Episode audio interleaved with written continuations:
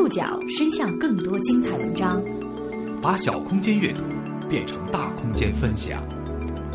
报刊选读，报刊选，把小空间阅读变成大空间分享。欢迎各位收听今天的报刊选读，我是宋宇。今天为大家选读的文章综合了《中国新闻周刊》、《南方都市报》、《澎湃新闻》以及央视的内容，和大家一起来关注小区附近的危险品仓库。在今天节目当中所出现的部分当事人的名字是化名。向八幺二特别重大火灾爆炸事故中牺牲的消防队员和遇难者默哀。八月十八号。天津港特大爆炸事故遇难者头七，悼念的警笛响彻天津上空。七天前的那个深夜，造成了滨海新区的无数灾难与苦痛。那一夜，瑞海公司到底发生了什么？这场深夜爆炸事故原因为何？涉事企业有无违法违规？居民小区为什么距离危险化学品仓库如此之近？如何防止悲剧重演？在哀悼逝者的同时，诸多焦点问题仍需追问。报刊选读今天为您讲述小区附近的危险品仓库。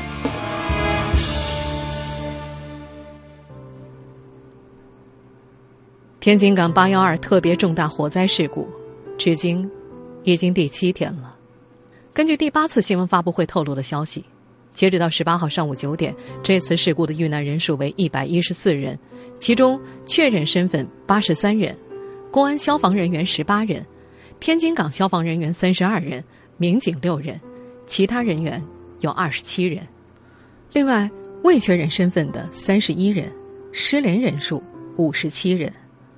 未确认身份的和失联人数可能会有重合，目前 DNA 对比仍然在进行当中。这起事故最让人痛惜的是，在爆炸前进入现场的首批消防战士，他们在并不清楚燃烧物品种类的情况之下，付出了最为惨烈的牺牲。公安部消防局副局长杜兰平也表示，这是新中国成立以来消防官兵伤亡最为惨重的事件。按照中国传统习俗，八月十八号是遇难者的头七忌日。一鞠躬。二鞠躬。从早晨七点开始，天津滨海新区的悼念活动分别在六个不同的地点举行，悼念的警笛响彻津门。向八幺二特别重大火灾爆炸事故中牺牲的消防队员和遇难者默哀。目前，涉事的瑞海公司董事长于学伟、副董事长董胜轩等十人，在十三号上午已经被控制。其中四人在医院，还有六人已被刑拘，关押在天津市第一看守所。国务院调查组也已经成立，调查组由公安部牵头，有关部门和天津市人民政府参加，并聘请专家参加调查工作。最高人民检察院派员参加调查，公安部常务副部长杨焕宁任组长。调查组将在国务院的带领下一查到底，严肃追责，给党和人民一个负责任的交代。七天的时间过去了，悲伤的情绪依然浓郁。在哀悼逝者的同时，还有很多问题急需理清。今天的报刊选读将会综合多方消息，试图走进情绪背后的真相。您正在收听的是《报刊选读》，小区附近的危险品仓库。让我们回到八月十二号的那个夜晚。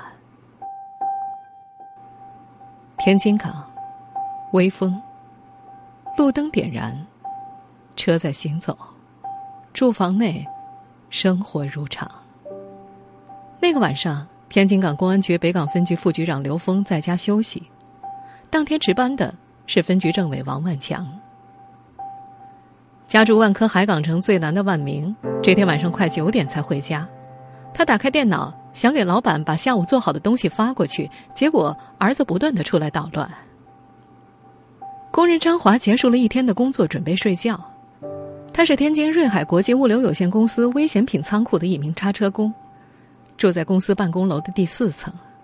张华是个临时工，经人介绍来到这里获取计件工资，没有和公司签订劳动合同。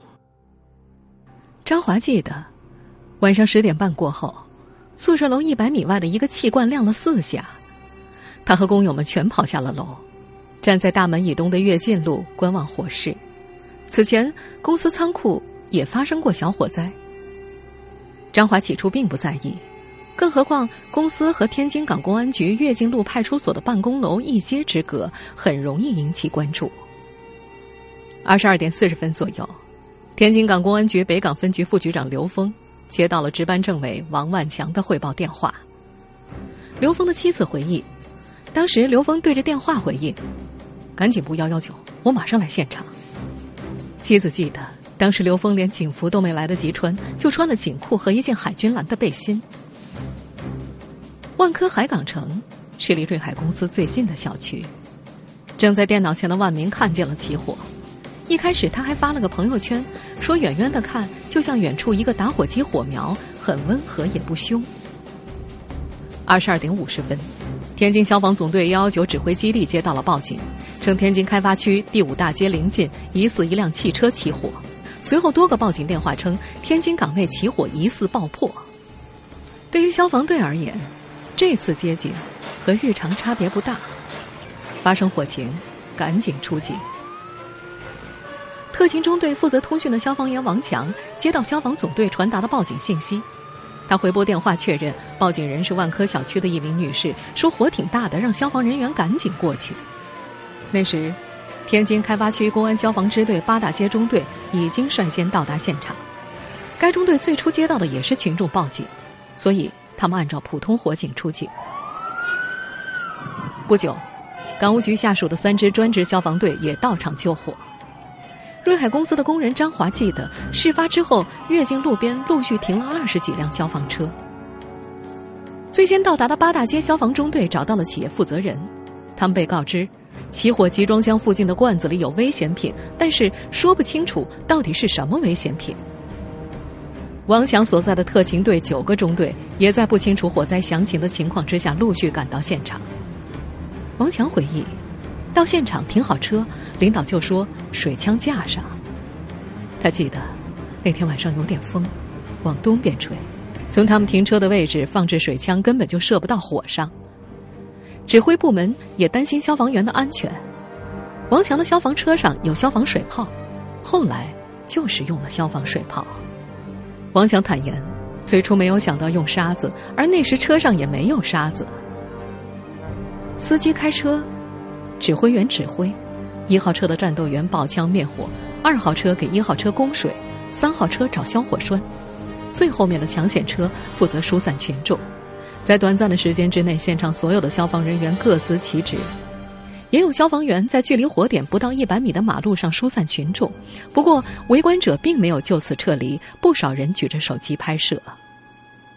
瑞海公司的工人张华后来也证实，消防员到来之后，就在跃进路上冲着堆场内喷水，而现场除了瑞海公司的员工之外，附近其他堆场的工人也在不同的区域观看救火。火势越来越大，有现场的消防员发现，一个集装箱的火着的特别大，感觉就像是烟花噼里啪啦的。八大街中队开始后撤，一边撤一边用水炮给危险品罐子降温。消防员王强回忆，两到五分钟之后，已经感觉情况有些不对，判断可能是化学品。领导也开始下令后撤，但是危险的信号尚未来得及在火场传达。刘斌是天津港公安局消防四大队的二号副射手，浇完一盘水之后，他只是觉得火势并不好控制，转身返回取第二盘水。三号车的李丽更没发现任何异常，他先后找了两个消防栓，但是都没水。找到第三个消防栓是离着火点最近的，他拧开了阀门开始灌水，喷水持续了大约半个小时左右。晚上十一点半左右，家住在万科海港城最南面的万明刚刚哄完孩子睡觉，准备继续给老板发点东西。回到客厅时，他发现远处的火好像大了不少，回身喊老婆也出来瞧瞧。万明的老婆很好奇，突突的从房间里跑出来，还没站稳，火光骤然逼近，就像是远处的一个足球马上飞到了眼前。这是现场的第一次爆炸冲击，时间为二十三点三十四分。爆炸的声响通过手机传到了天津港公安局北港分局副局长刘峰妻子的耳朵里。此前一秒，刘峰刚刚打回电话告诉妻子，他到现场了，今晚不回去了。手机就此断线，无法再接通。爆炸时，特勤中队的王强跟队友正在往外撤，路灯突然全灭，人一下子就飞了起来。距离爆炸点五十多米的刘冰被热浪冲击后被摔倒在地上。还没等他回过神来，三十秒后，第二次爆炸发生了。刚准备爬起来的刘冰又被炸趴下，全身动弹不得。距离他不远的李丽本能的想跑，但不知被什么东西绊倒，只能一直爬，爬进一个坑里，等待爆炸结束。在海港城，万明夫妇带着孩子逃到了卫生间。爆炸带来的巨响造成房屋轻微摇晃。跟万明同一个小区的赵阳描述，自己当时正在睡觉。听见爆炸，以为是地震，就爬起来了。自己家的玻璃全碎了，门都被炸掉了。第二次爆炸声传来的时候，伴随着是楼梯的剧烈摇晃，窗户已经崩裂，碎玻璃和其他的碎片在屋内四散，电也瞬间断掉，速度之快让人来不及反应。有居民后来描述，当时觉得整个世界都沦陷了。后来人们知道。这两次爆炸的威力相当于二十四吨 TNT，能量接近于五十三个战斧巡航导弹。那一夜，和万明他们一样，启航家园和附近海港城的几千户居民在睡梦中被炸醒。他们看到北边的天空腾起巨大的蘑菇云，半边天都变红了，天上下着火雨，到处都是被爆炸抛出的铁疙瘩。反应过来的人们四散奔逃。在人满为患的医院里，在惶惶不安的街区里，度过了第一个夜晚。天亮之后，人们发现，爆炸点形成了一个巨大的深坑，黑色、白色还有黄色的浓烟不断从深坑和周围几个火点冒出。消防车只剩下了一个架子，数量众多的集装箱被挤压变形，杂乱地抛掷在旁边，地上凝结着不规则的金属溶液。在爆炸点南侧几百米的停车场，成了不折不扣的汽车坟墓，上千辆新车被烧得轮毂融化，成为废铁。八月十四号上午十点的第二场新闻发布会上，天津市安监局副局长高怀佑宣布，事发地瑞海公司是一个危险品中转仓库，由于是暂时存储，危险品的种类和数量都不确定。那么从瑞海公司取得经营许可的这个范围来看呢？它可以储存的危险品种类是比较多的，有易燃气体、易燃液体、易燃固体、氧化剂、腐蚀类以及其他的一些个有毒有害的危险化学品。目前呢，我掌握的数据来看，我能瑞海仓库危险化学品的种类数量给出一个准确的详细。一直到八月十七号，这些危险品的数量和种类才被进一步调查清楚。那么，经过我们这几天呢做工作，应该说，呃，基本上搞清楚了，啊，但是跟实际肯定还有一定的误差，因为它已经报完了，是吧？但是百分之九十以上是，呃，是准确的。而公众最为担心的剧毒物品氰化钠也被确认存放在两个位置。氰化物呢数量呢，我们现在目前看，呃，基本上就是七百吨左右，大部分。经过我们现在的搜寻，还集中在核心区，就这零点一平公平方公里的范围内。这种遇水可产生剧毒气体的有毒粉末，目前正在进行处置。天津市副市长何树山在十七号接受采访时说，在核心区外围方圆三公里的范围之内，已经基本没有散落的氢化钠了。在追查这起事故发生原因的时候，我们发现，毫无疑问。瑞海公司杂乱堆放种类繁多的高危化学品，存放种类、数量、位置不明，成为此次爆炸以及救援困难的罪魁祸首。天津港特大爆炸事故发生后，对于环评报告的质疑从未停歇。居民小区为什么距离危险化学品仓库如此之近？这里的居民知道自己和危险毗邻吗？报刊选读继续播出小区附近的危险品仓库。以爆炸点为圆心，三公里半径，这里曾经耸立着二十个楼盘。在距离爆炸点最近的三个小区内，居住着超过五千户居民。他们每天从这里早出晚归，带着孩子，一次次路过那个堆满危险品的仓库，但是从来没有机会得知那里面到底储存着哪些物品。在爆炸地点的西侧，有一座名为海边高速的高架桥。从地图上看，或者从高空俯视，这座桥原本像一个泾渭分明的界标。一位供职于滨海新区某石油服务公司的员工说：“我在这儿工作九年了，对这里特别熟悉。一直以来，我们都觉得那座高架桥的西侧是开发区的生活服务区啊，还有一些服务外包的机构、第三产业什么的。高架桥的东侧就是港区，都是集装箱还有堆场。”这个员工虽然只在这里工作了九年。但是这九年几乎是天津滨海新区发展中最为重要的一段时间。二零零九年十一月，国务院正式批复滨海新区行政体制改革方案，将天津原来的塘沽区、汉沽区、大港区的行政区域合并为滨海新区行政区域。这个新区的面积两千两百七十平方公里，海岸线一百五十三公里，常住人口两百六十三点五二万人。由于港口的特殊性。那座海滨高速高架桥的东侧，一直就是用来存放货物的地区。大多数早期就来到滨海新区工作的人们，都在海滨高速西侧地带。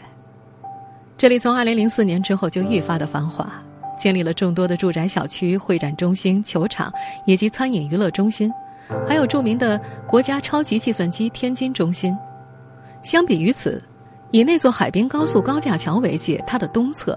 也就是此次爆炸受损最为严重的万科旗下的几个小区显得颇为不同。上述供职于滨海新区某石油服务公司的员工就说：“我们一直不明白，为什么这个传统港区之内会建居民小区呢？这三个小区围墙外面就是堆场啊、集装箱啊，还有那些已经炸毁了的停放着的、准备发往各个 4S 店的汽车。相比于高架桥西侧完备的生活配套。”这次爆炸当中受损情况最为严重的小区万科海港城，其实都不能够算作彻底完工。它的第三期甚至要到二零一六年八月才正式交房。在爆炸发生之后，人们最为关心的话题是：危险品仓库是怎么和居民小区比邻的？两者谁先建，谁又后建呢？根据天津市规划局可以查询到的官方资料来判断，按照时间的先后顺序，应该是这样的。堆场原本最先存在，但是最初这个堆场属于天津艾兰德物流有限公司。二零一二年，万科海港城小区部分建好出售。二零一三年，瑞海国际物流有限公司租下了艾兰德的堆场，投资九百万元，将其改造为可以储存危险化学品的仓库和集装箱堆场，并且于二零一四年改造完毕，并且最终通过了环评。也就是从那时候开始。万科海港城的居民们，实际上在不知情的情况之下，迎来了一位危险的邻居。不过，在爆炸发生之前，包括万科海港城、万科清水港湾、启航家园等受损最严重的小区居民们，对于被堆场、集装箱、大货车以及各种货物所环绕的环境，已经见怪不怪了。他们中的很多人是从外地到天津工作定居的人。其中很多家人甚至本人就是从事和港口紧密相关职业的，但是他们并没有料到的是，危险居然离自己如此之近。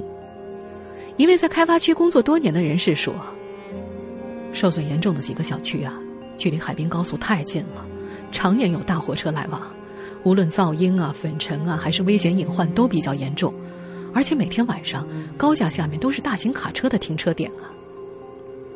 或许。”正是因为这样的环境原因，这片被称为“航运生活服务区”的小区房价，比仅仅一桥之隔的西侧要便宜很多。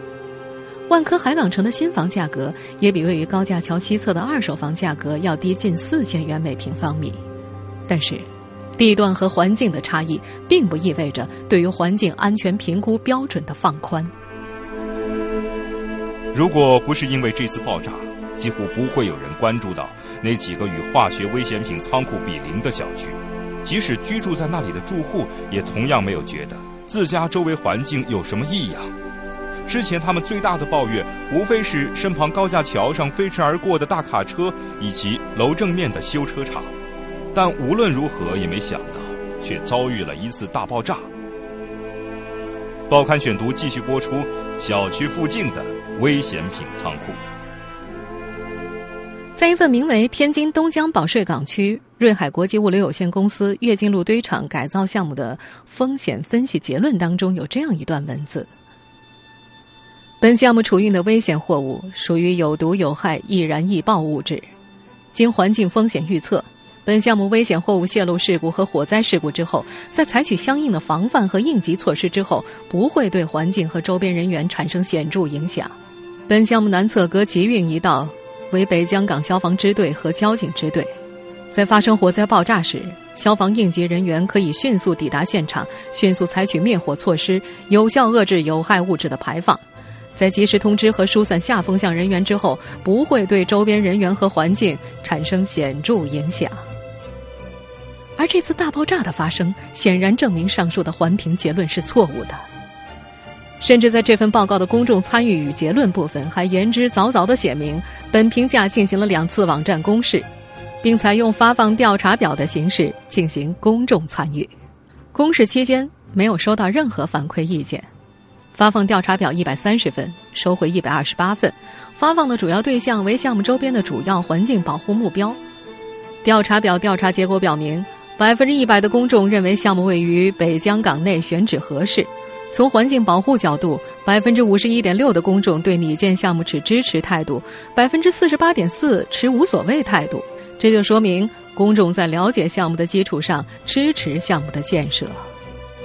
根据这份报告的描述，他们进行过公众调查，但是，在爆炸发生之后，《新京报》等媒体对于居住在周边小区的居民进行了随机采访，受访居民称从不知道有过什么问卷调查。这个堆场虽然取得了环评认可，但是堆场所在区域的监管单位显然明白大量危险化学品的潜在威力。根据北江海事局的官方消息，北江海事局副局长王仲良曾亲自带队到瑞海公司对其危险品装箱情况进行检查指导。更耐人寻味的是，就在爆炸发生前五个月，今年三月，瑞海公司还将一面绣着“热情服务、严格执法”字样的锦旗送到了作为监管单位的北江海事局。而给出那份声称不会对周边环境和人员产生显著影响环评的天津市环境保护科学研究院，目前尚未解释清楚环评报告是如何做出的。该局宣教处副处长宋有武在八月十三号接受采访时说。目前，领导和专家都在前方参加救援，现在还没有到核查环评这一步。关于环评有无问题，肯定要追查，但是要等到天津市政府组织的统一指挥部门提出要求再进行。一个存放危险化学品的仓库为什么会离居民小区这么近？八月十八号，在第八场新闻发布会上，在回应存放危险品仓库审批问题时。天津滨海新区区委书记宗国英这样表示：“目前已经成立了国务院成立了这个调查组，在设计这个调查过程中，不单是涉及到一个规划问题，它涉及到很多的这个审批的这个事项。我相信，随着国务院调查组的进行，会对涉及到的这个单位部门给出一个明确的、公正的、透明的一个一个答一个结果。从目前的情况来看，在这些项目的审批过程当中，每个环节。”每个部门以及每一个经手的工作人员及其领导到底应该承担什么样的责任，尚不太清晰。只是，已经可以确定的是，当瑞海公司开始动工，将租来的堆场改造为危险化学品储藏点的那一刻起，危机就已经埋下。潜在的危险对于公司以及规划、环评、安监等部门是显而易见的，而唯一不知情的。却是生活在这个不定时炸弹旁边的普通民众们。听众朋友，以上您收听的是《报刊选读》，小区附近的危险品仓库。我是宋宇，感谢各位的收听。今天节目内容摘自《中国新闻周刊》、《南方都市报》、《澎湃新闻》以及央视。收听节目复播，您可以关注《报刊选读》的公众微信号，我们的微信号码是“报刊选读”拼音全拼。下次节目时间再见。